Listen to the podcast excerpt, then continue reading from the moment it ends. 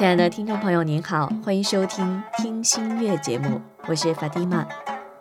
今晚我们来分享的听心乐的美文呢，是来自于王帝的《库车巴扎遗落的文明》。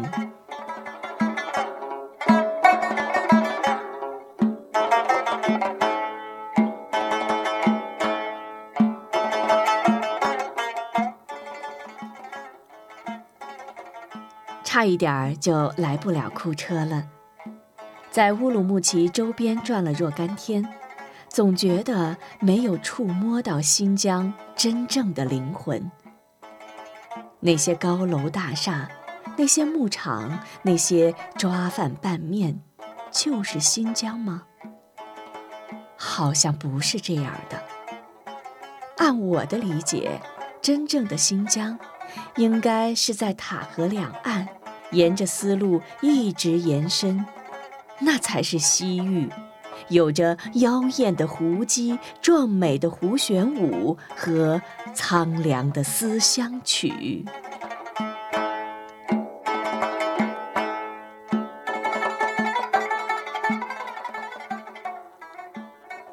只是安全方面的问题，让原本坚决要去库车的我，也有些犹豫了。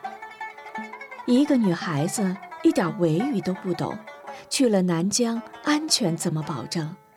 差一点儿就决定要订返程的票了。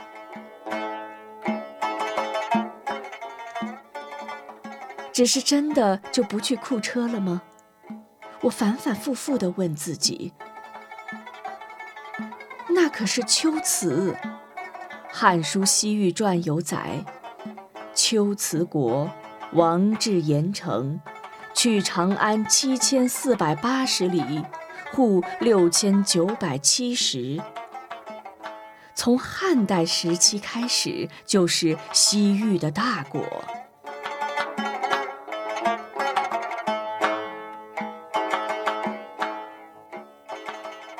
作为古代中外交通要道上的著名商埠。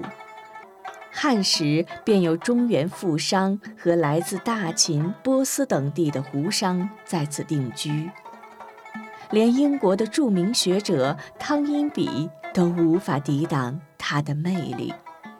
他甚至曾经说：“如果人有来世，他愿生在两千年前新疆那个多民族文化交汇的秋瓷地区。”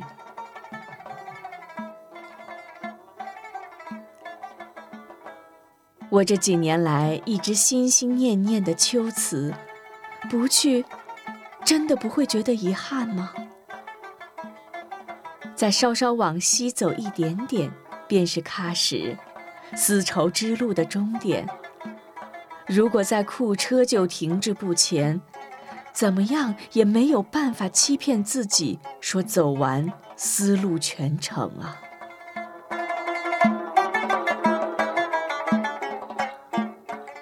终于，还是下定了决心。库车有些下土，整个天空显得有些暗淡。下土是他们那边的说法，也就是沙尘暴的意思，只是比沙尘暴的程度轻微。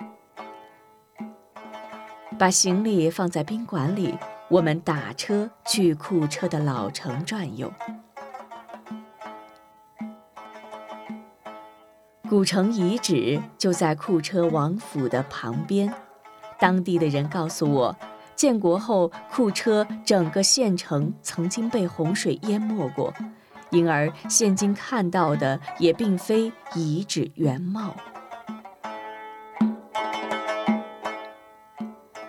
虽然心中早有准备，但看到衰落破败的城墙，还是觉得有些凄凉。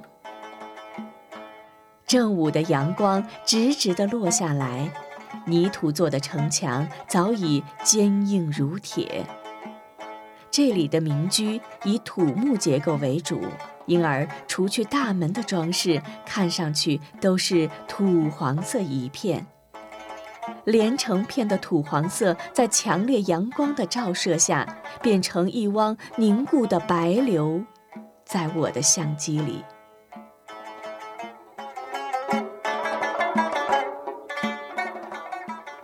我们在小巷里边穿行，从大门就可以看得出这户人家的贫富。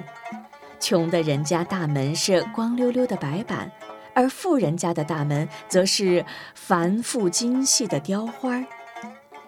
维族人喜欢在房屋的前后都种上树木，虽说有些稀疏，可也是绿得让人喜欢。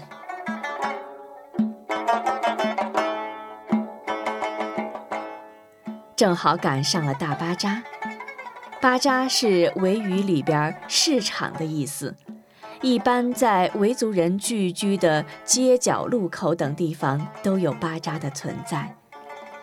维族人在某些节日或休息日，便将自家制的东西拿到巴扎上来互相交换。有人说，吃透了巴扎，你就了解了新疆。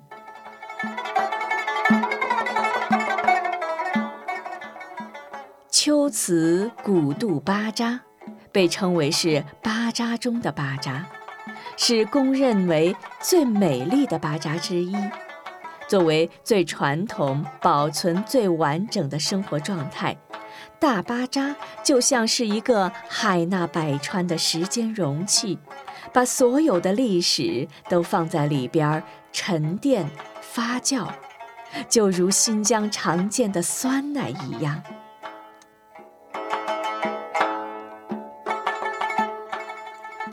在库车老城，维族的妇女们带着家里自制的酸奶排成一排，见人走近就举起手中的酸奶碗儿。小张问一碗多少钱，他们说十块，还比划出一根手指。我挑了一个老奶奶做的酸奶，付了十块钱，正准备走时，她有些着急地叫住我，从口袋里掏出六块钱塞过来。原来。是一碗四块钱，他们比划的一根手指，其实是一碗的意思。面对这淳朴的维族老阿妈，我不禁为自己之前的小人之心感到羞愧。看到我拿起相机给路边的奶牛拍照。它的主人赶忙跑过来，扶着奶牛摆了个美美的姿势。我拍下来给他看，他开心得很，扭头跟同伴说了几句维语，朝我做了个道谢的表情。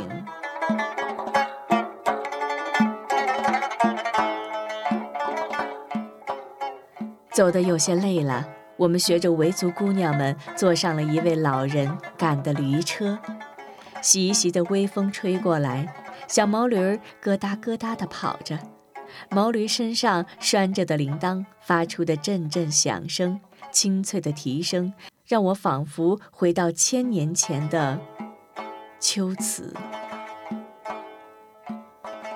也是有过这样的场景吧，驾着毛驴儿慢悠悠地走过整座繁华的城池，伫立在坚固的石桥边，忽然。一下子就明白了鸠摩罗什的坚持。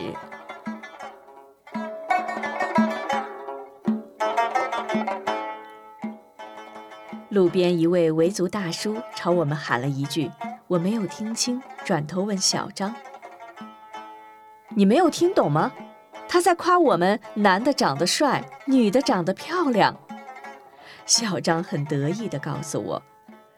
虽然不知道是不是他的杜撰，但是听到这恭维的话，还是心里乐开了花儿。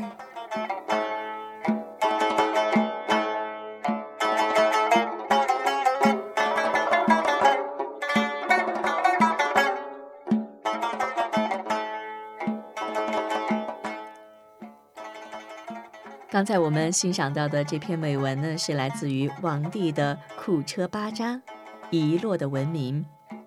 亲爱的听众朋友，今晚的听心乐节目呢，到这里又要跟您说晚安了。法蒂玛，感谢您的聆听和陪伴，希望您继续关注一生一世微信公众平台。伊莎拉，我们下期再会，祝您晚安。